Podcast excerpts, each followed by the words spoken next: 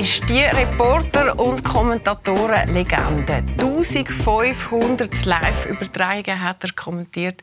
Er spricht die Sprache vom Fußball wie kein Zweiter. Und seit 1993 ist er in der Champions League unterwegs, hat unzählige Geschichten uns geschenkt. Und das Schöne ist, seit 2018 macht er das auch bei uns, bei Blue Sport. Ich freue mich sehr, dass heute Marcel Reif da ist und mit mir über das Leben wird reden, aber natürlich auch über die wundervolle Rede, die du letzte Woche gehalten hast. Aber zuerst mal schnell die Frage auf einer Skala von 1 bis 10. Wie geht es dir? Wo stehst du in deinem Leben mit fast 75 noch nicht ganz? so, wenn du so ein bisschen auf Glücks- oder Zufriedenheitsbarometer schaust? 10 von 10. 10 von 10? 11 von 10 im Moment. Du, wie macht man das? Du kannst mir das... Nein, nein, nein, ich bin gesund, ich habe eine wunderbare Familie und ich habe halt jetzt, ich, ich kann mit der Hochdeutsch reden, oder? Ich, ja. Da mache ich mich hier als Spitzer wichtig. Nein, also ich habe eine wunderbare Familie, sind alle gesund, sind fröhlich, ähm, halten zusammen, verstehen, was wichtig ist im, im Leben, offenbar. Ich habe wunderbare Enkel. Du, ich arbeite, weil es mir Spaß macht noch. Du willst noch immer was von mir wissen. Von okay. daher, du, was ganz Besseres geben. Du, ist das immer so gewesen? Oder, oder ab wann hast du so das Gefühl gehabt, jetzt bin ich so wie angekommen, es ist jetzt 10 von 10, weil ich es auch so gesehen wahrscheinlich, oder? Ach Mann, weiß ich nicht, mach's nicht an. Das, das, es gibt, natürlich gibt es im Leben Phasen, mhm. wo, du, wo, du bei, wo du das Gefühl hast, du bist bei 0 von 10. Bist du aber. Aber hast du das auch mal gehabt? Das ja, aber du bist dann immer noch bei, wenn, du, wenn jemand anders kommt und sagt, guck mal genau, du bist bei 7 von 10. Mhm. Nicht, bei nicht bei 0. Aber du hast das Gefühl, das Leben, die Welt geht unter. So, das ist, hilft auch. Mal ein bisschen durch, durch ein paar Dinge gehen hilft, hilft natürlich auch seit wann? Ich, ich lebe gern, ich habe immer gern gelebt und äh, im, im, besten Sinne. Und deswegen, ich kann nicht sagen, mir geht es jetzt erst seit letztem Jahr, weil ich da plötzlich I have seen the light oder mhm. irgendwann. Nein, sondern ich, ich, ich, ich habe immer versucht dafür zu sorgen, dass es mir gut geht. Wenn es gelungen ist, war es noch besser. Aber was, es tönt ja sehr nach achtsam, oder? Es scheint sehr, dass du sehr achtsam bist in deinem Leben. Gucke, dass Dinge, die nicht gut für mich sind, dass ich denen nicht zu lange nachrenne und in Sackgassen gerate. Ich versuche, mich aus Sackgassen zu befreien. Und ich möchte Herr des Verfahrens sein. Und solange ich das bin, äh, habe ich das Gefühl, kann ich alles immer noch zum Guten wenden. Und nochmal, Gesundheit ist... Ist alles. Und Gesundheit ist das Wichtigste. Wie hat Franz Beckenbauer gesagt, Gesundheit ist nicht das Wichtigste, aber ohne, ohne Gesundheit, Gesundheit ist alles, alles nichts. Mhm. Und ja, du fühlst dich ja immer noch extrem fit, oder? Ich meine, du fährst immer noch wie verrückt mit der ÖV, egal wo du fährst. nimmst dir äh, viel Aufwand auf dich, du könntest es viel einfacher haben. Also das aber sprich... also erstens sagt meine Frau, du bleibst bitte nicht zu Hause und nervst. Und dann verblödest du mir und, und, und ver, vergreist. Beweg dich, wenn du Lust hast noch. Ich sag dir Bescheid, wenn ich, und gerade dir sage ich Bescheid. Da wär ich, also da wäre ich extrem froh. Ich sage dir als erster Bescheid, Claudia, wir sind am Ende der Reise. Nein, ich, ich ernähre mich vernünftig, ich rauche nicht mehr seit vielen Jahren. Ich bin mit einer Ärztin verheiratet, da ist die Chance, neben rauszumarschieren eher gering, weil dann kriegst du, bist du schon durchpariert. Also klingt alles zu schön, um wahr zu sein, aber es ist okay. Aber so schön, wenn man das mit 74 darf sagen hey, da, da hast du viel richtig gemacht im Leben. Ja, ich habe genug Fehler gemacht, aber mhm. offensichtlich hat das andere einen kleinen Vorsprung.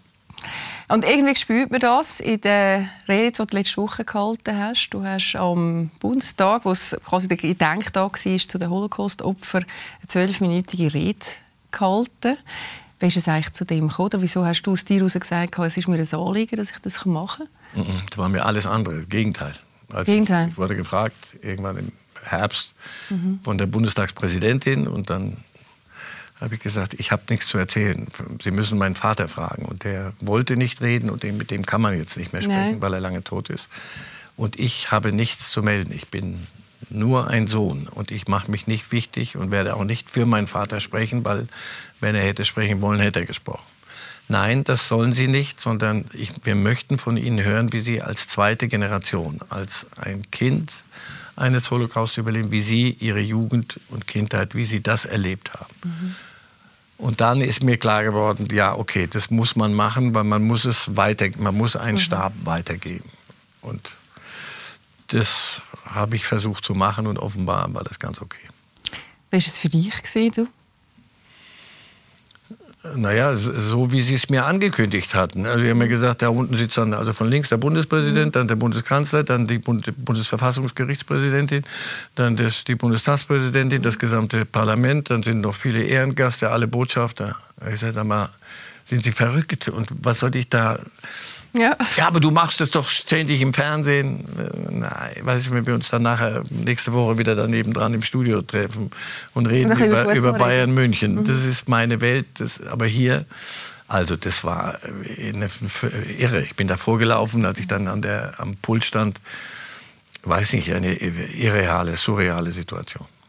Komm, wir schauen mal schnell rein, weil der Schluss ist also wirklich, geht, es geht die ganze Rede unter Tut, aber die Message zum Schluss äh, macht wirklich sehr viel mit einem. Schauen wir schnell rein. Und wenn Sie es mir erlauben und wenn Sie mögen, gerade heute aus diesem Anlass und gerade hier in diesem höchsten deutschen Hause, dann lasse ich Ihnen den kleinen und doch so großartigen, wundervollen Satz, den mein Vater Leon Reif gesagt hat, dann lasse ich Ihnen diesen Satz hier sei ein Mensch. Sei ein Mensch.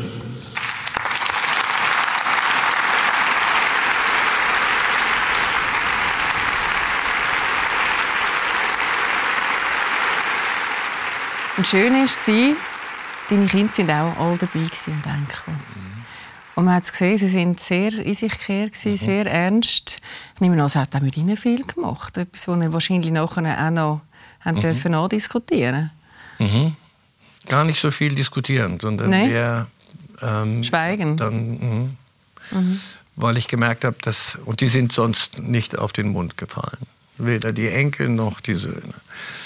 Das, das was und nochmal, bevor ich hier gelobt werde, bitte, ich habe da kriege zunehmend auch ein Problem. Ich habe dieser Satz ist nicht von mir. Mhm. Dieser Satz, sein Mensch ist von meinem Vater. Vater. Bitte ja. immer schön. Ich bin nur Copyright ist ganz woanders. Mhm. Ich habe das nur weitergegeben, weil es wichtig war und weil es mein Vater ehrt, nicht mich. Und aber ich habe gemerkt, dass das genau das, was da drin steckt und was ich versucht habe als Erzieher, als Vater weiterzugeben, dass das äh, an der richtigen Stelle gelandet ist. Und ich habe sie gesehen, wie ruhig sie waren und was sie hinterher auf ihren LinkedIn und was weiß ich, wo die alle unterwegs sind, was sie da geschrieben haben. Und das, wenn mein, mein mittlerer Sohn, wirklich, der sonst eher zurückhaltend ist, also Timmy, wenn Timmy schreibt in einem LinkedIn-Beitrag über seinen Großvater, also erstmal to my father, zum, äh, auf Englisch, mhm. zu meinem Vater.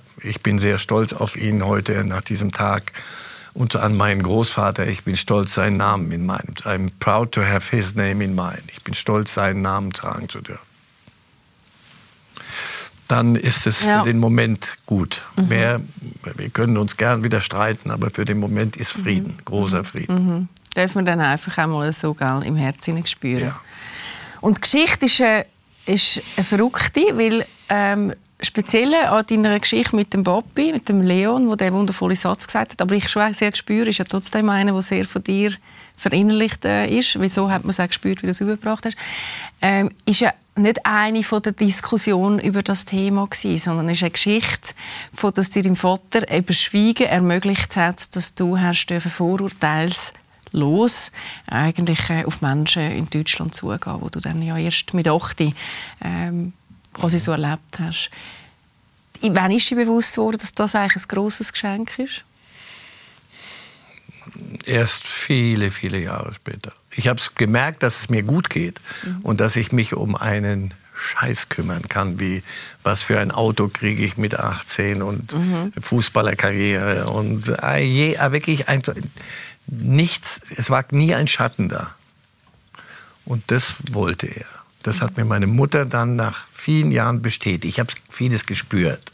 Und je erwachsener ich wurde, desto mehr habe ich es gespürt. Und natürlich habe ich verstanden, meine Eltern haben einem achtjährigen und der fünfjährigen Tochter, meiner Schwester, zugemutet, ins Land der Täter zu mhm. gehen. Und es gab genügend in der Familie und im Bekanntenkreis, die ihm das sehr kritisch äh, untergehalten mhm. haben, vorgehalten haben. Wie kann man ins Land der Täter gehen? Ja. Das haben sie mich als 19-Jährigen in Tel Aviv mal, meine Tante und Freundinnen gefragt, wie kann dein Vater nur? Und ich war völlig überfordert, wusste gar nicht, was ich sagen soll. Also sagen sollst, oder? Aber da er, da diese Familie den Kindern das zugemutet hat, hat mein Vater dann, weiß ich von meiner Mutter, gesagt, dann werde ich dafür sorgen, dass sie nicht in jedem Busfahrer, jedem Schaffner, jedem Lehrer einen Mörder sehen, der ihre Großeltern umgebracht hat. Denn meine Großeltern und viele der Familie wurden ermordet im Holocaust. Und das ist ihm gelungen. Und mhm. deswegen, äh, die, dieses Gefühl habe ich gespürt. Nur wenn ich dem nachgegangen wäre, hätte ich angefangen vielleicht zu fragen. Aber ich habe nicht gefragt und er wollte nicht reden. Und so konnte ich eine, ich sage immer, nasebohrende Wirtschaftswunder Nachkriegszeit, Kindheit und Jugend haben. Völlig unbelastet, unbeschwert. Und mhm. dafür kann ich heute nur unendlich dankbar sein. Und als ich das dann alles bestätigt gekriegt habe von meiner Mutter, lange nach seinem Tod. Lange, du erst zehn Jahre nach seinem Tod haben wir und wollte ich ein Buch machen, sollte ich ein mhm. Buch machen und da habe ich ein paar Dinge gebraucht. Wann waren wir in Tel Aviv und wie, in welchem Stadtteil und also ein bisschen Präzisierung. Mhm. Und ich dachte, das haben wir in so zehn Minuten haben wir das ja abgehandelt. Drei Tage. Drei Tage wurden daraus. Wir haben dann drei Tage gesessen und meine Mutter hat erzählt und ich habe zugehört.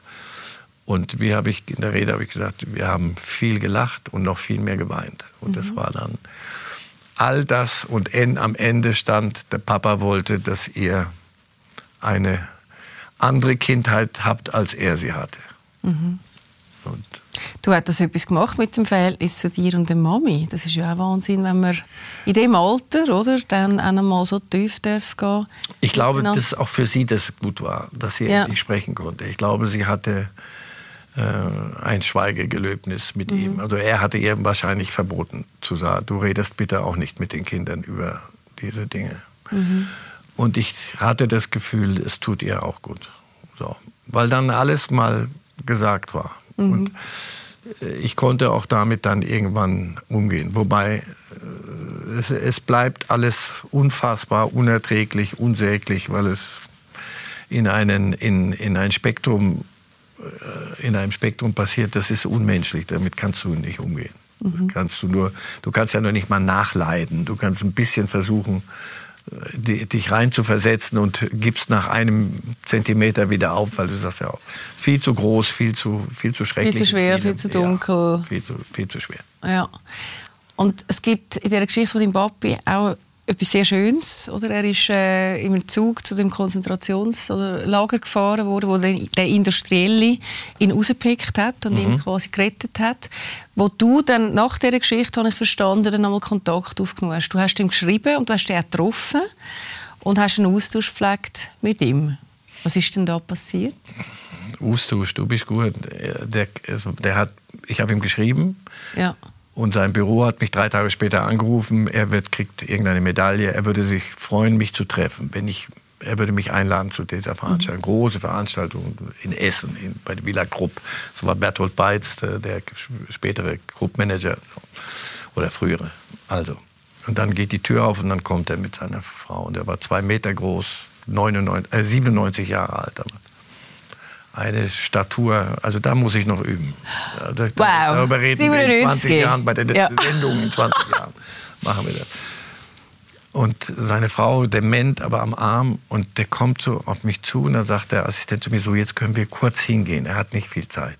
Und dann gehen wir da so hin, ich komme auf ihn zu und er mich und so aus fünf Meter Entfernung sehe ich, wie er zu seiner Frau sagt, ich kannte den Vater von diesem Mann. Und dann komme ich hin und er gibt mir die Hand und ich, ich, der ich mein ganzes Geld und mein alles verdient habe mit Quark Quark, krieg, ich stammle irgend, fange an zu stammeln, irgendetwas, krieg kein Wort raus. Dann hat er mir die Hand auf die Schulter gelegt und gesagt, es ist gut. Und dann durfte ich am Tisch mit einer Familie sitzen. Also hör auf, viel zu groß. Und jetzt nach der Rede im Bundestag hat mir seine Tochter geschrieben. Und Nein. da sage ich dir, das reicht für drei Leben. Alle. Leck, ist das herzerwärmende, Ja, ja, das- herzerwärmende Geschichte. Ja, also das sind, äh, oder, das sind ja dann Gäste, die, ähm, die, Nimmst mit. die nimmst mit, genau. Die, genau. Den heutigen Abend hinaus. Ja, du hast, äh, du hast jetzt deine Kindheit sehr luftig und, und, und, und leicht und ähm, schwerelos beschrieben. Ich glaube, es hat aber schon eine Phase gegeben, wo du es auch nicht einfach hast, wo dich, behaupte ich jetzt einmal, in deiner ganzen Geschichte, für deine Treiber, die dich das Leben getrieben haben und nach Erfolg wahrscheinlich auch pushen lassen haben, schon auch noch eine Wurzel haben in einer Zeit, die vorher stattgefunden hat. Du bist von Polen, der ist Anspruch auf Israel gekommen. Also deine Eltern haben, du hast zuerst dürfen Polnisch lernen und dann bist du auf Israel gekommen. Und Dann hat dich die Mami, weil du nicht Hebräisch hast, können, ins Internat gesteckt, zu irgendwelchen belgischen Mönchen, wo du mir mal gesagt hast, da hast du einfach nur ein schwarzes Loch Die Erinnerung. sprachen Flämisch oder Französisch. Soviel ich weiß, hatte ich das nicht im Spektrum damals. Und dann kamen wir nach Deutschland, da hatte ich weder richtig Deutsch, noch hatte ich richtig Polnisch, noch hatte ich richtig nichts.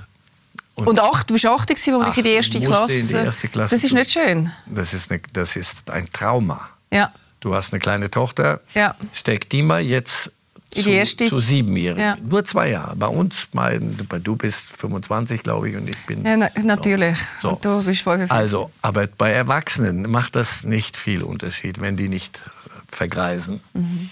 Aber beim Kind sind zwei Jahre eine, eine, eine Ära. Und Ja. das war die Hölle. Mit Sechsjährigen. Und zum, da habe hab ich Deutsch sehr schnell nachgelernt. Ich durfte dann die dritte Klasse überspringen und nach zwei Jahren hatte ich sie alle wieder. Ähm, und habe angefangen, Deutsch als Sprache zu pflegen. Deswegen glaube ich, meine, meine Liebe zur Sprache hat sich da entwickelt. Und Fremdsprachen bin ich wirklich überbegabt. Und zwar panisch.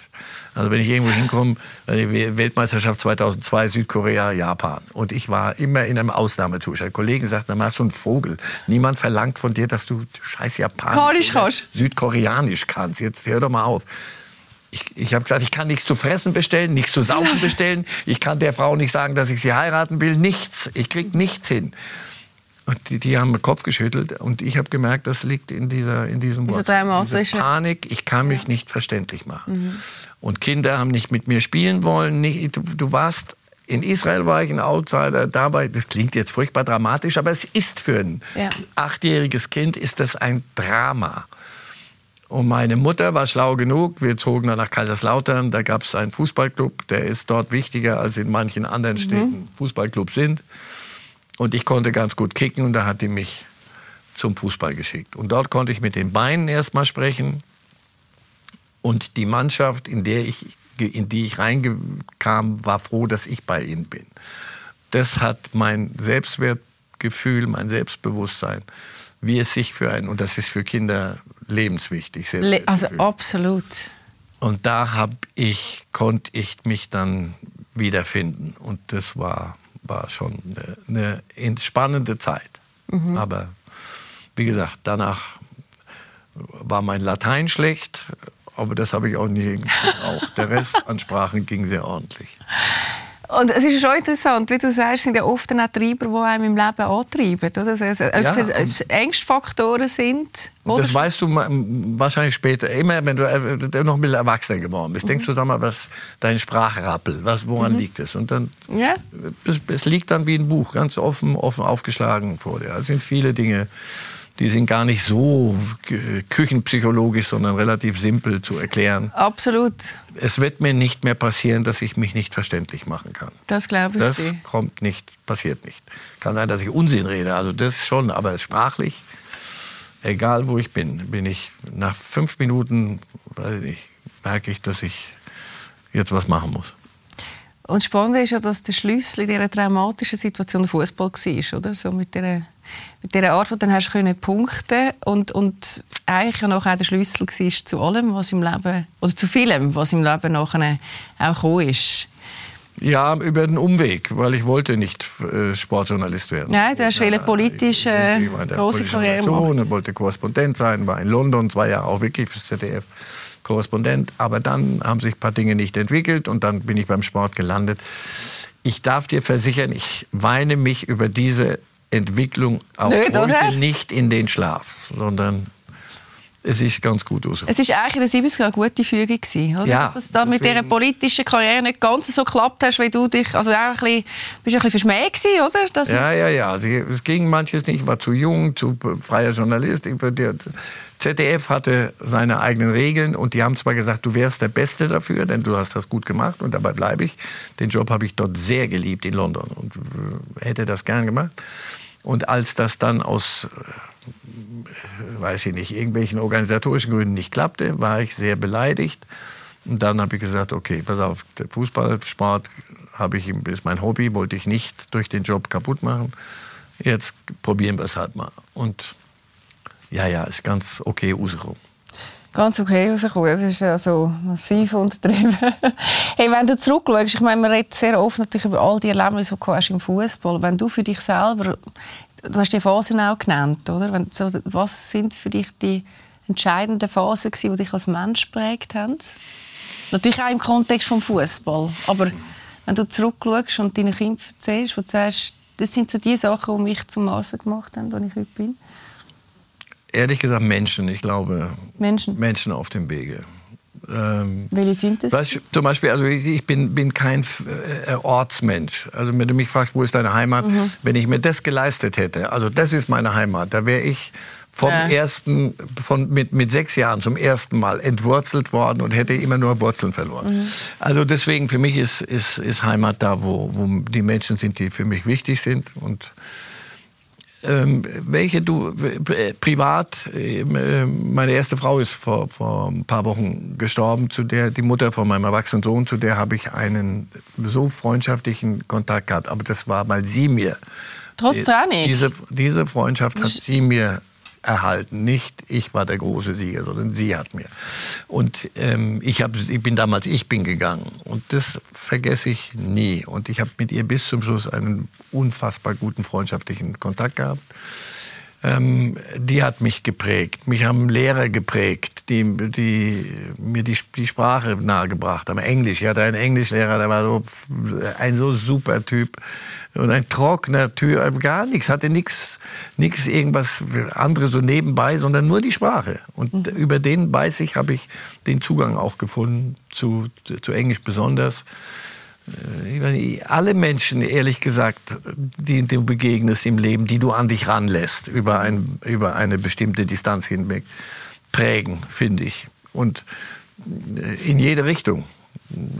Manche halten dich ab, so zu sein wie sie, andere sagst du, so möchte ich sein. Ich habe einen, einen alten Chef und Mentor, einen deiner Vorgänger, Dieter Körten, der ist heute 15 Jahre älter, der ist, neun, der ist sowas von fit im Kopf noch. Und ist ein so, und der hat mir so viel beigebracht, so viele Dinge, ähm, auch im Leben, so auch Spaß haben an Dingen. Und so, und danach, äh, du schau, meine, meine Kinder, von denen ich lerne äh, und über die ich lernen musste und Dinge, Ehen, die, eine Ehe, die schief geht und was, das, was das an, an Schmerzen bedeutet für Kinder, für alle Niederlagen im Leben. Also du, ich tue jetzt so, als sei ich der große, weise alte Mann. Ich weiß nicht, das sind Banalitäten, aber es ist so. Du, du, es sind nicht die Orte. Und ich habe vorhin groß getönt, ich will Herr des Verfahrens sein.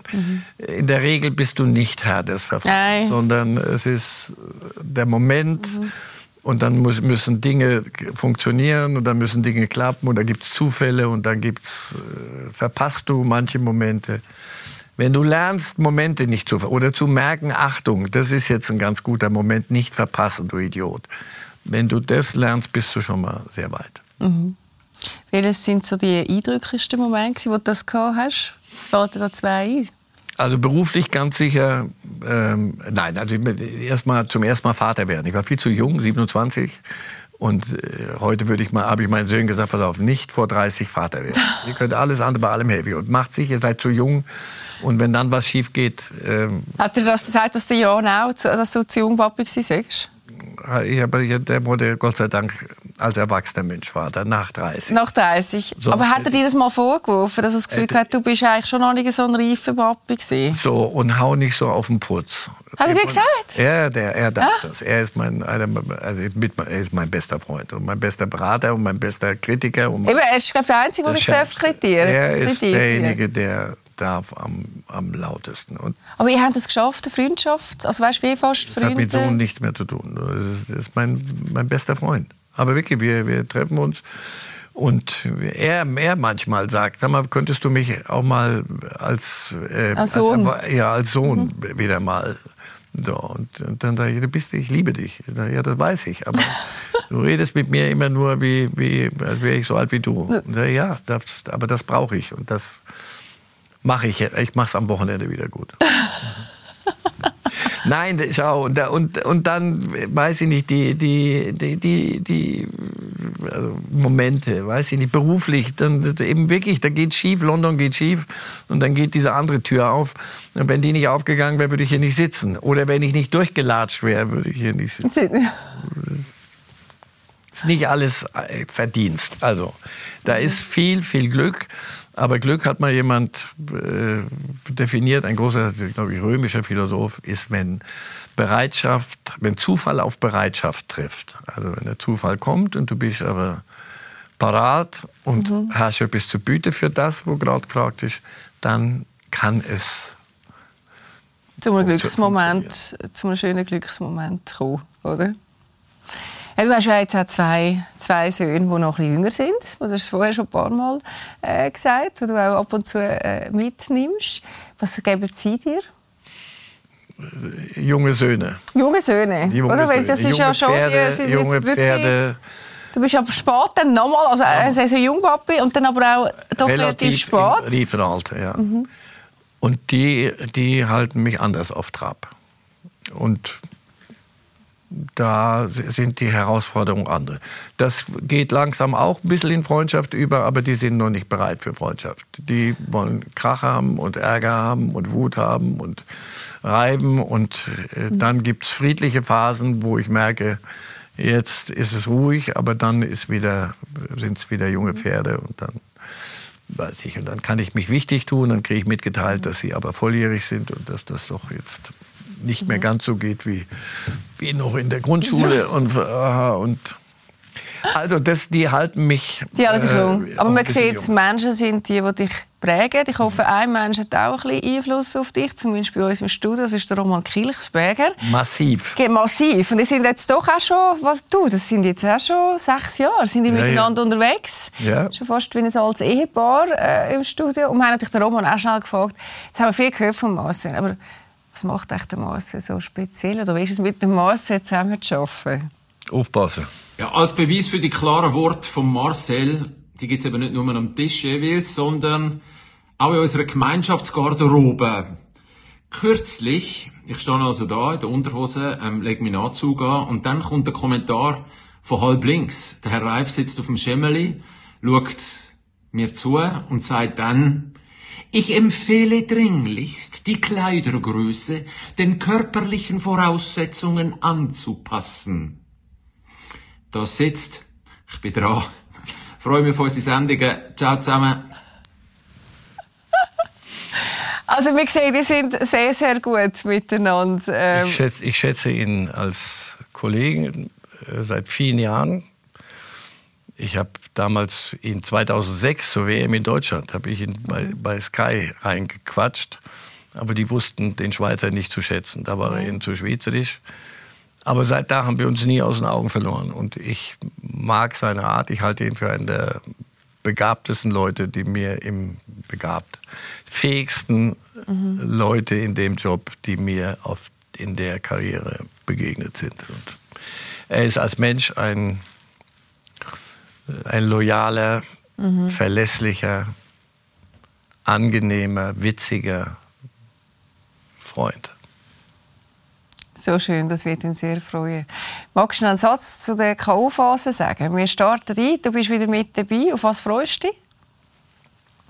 Ja, also jetzt geht es endlich wieder los. Das ist immer das Erste, worauf mir immer sage ich, pass auf, Gott sei Dank, jetzt habe ich brauche mal eine Pause. Zwei Wochen, zwei. Ich brauche eine schöpferische Pause. Und nach zwei Wochen denke ich, so jetzt ist aber ist- es ist jetzt genug wieder Zeit. geschöpft. Wir Ja. haben genug geschöpft. Es wird Zeit. Also erstens freue ich mich, zweitens wird es jetzt ernst. So schön die Gruppenphase Ja. ist, aber es ist, hat sich die Spreu vom Weizen getrennt und jetzt gucken wir mal, was der Weizen zu bieten hat. Und ich, mir macht das Spaß. Ich, ich bin immer noch, merke ich, dass es mich interessiert, was da passiert zwischen Neapel und, und Madrid. Mhm. Hauptsache Italien. Und wenn es, solange das noch ist, habe ich Lust und treffe gern Leute wie, wie Roman im Studio. Du, und kann mich wichtig machen, es beugt dem Bedeutungsverlust vor. Niemand zu Hause sagt, jetzt sitzt der alte böse Mann. Sitzt er nur noch da? Mal, geh mal raus ja, und mach was. Ich schwöre dir, da, als ich aufgehört habe zu kommentieren, weil ich gesagt habe, ich mag nicht mehr. Ich mag nicht mehr jede Woche in ein Bundesligastadion. Es ist immer derselbe Ordner, derselbe Parkplatz. Ja. Das kriegt so eine... Und ich kann das nicht mehr bieten. Ich kann nicht mehr die Sache spannender machen, als sie ist. Ich tue jetzt nur noch so. Das ist nicht gut. Und da habe ich gemerkt, dass die Familie sagt, oh, da hatten die Angst, dass ich in der Ecke sitze, der böse alte Mann, der sagt, ich habe so viel noch, ich weiß noch so viel, aber keiner will es hören. Du willst es noch hören, im ja. Studio hören wir es und kann ich mich wieder ausmehren. Alles ist gut. So schön. Also danke vielmals für das schöne Gespräch. Ich freue mich auf die Kaufphase wieder mit dir. Und ich habe jetzt das auch gehört, dass wir noch ein weiter dürfen machen mit dir. Umso schöner für mich und für die Zuschauer die auch. Und auch für Sie natürlich. Am 13. Februar geht es los bei uns auf Blue Sport. Alles gibt es, wie gesagt, wie immer nur bei uns. Ich freue mich, wenn Sie da hineinschauen. Bis dahin, gute Zeit, hält sich Sorge. Alle miteinander.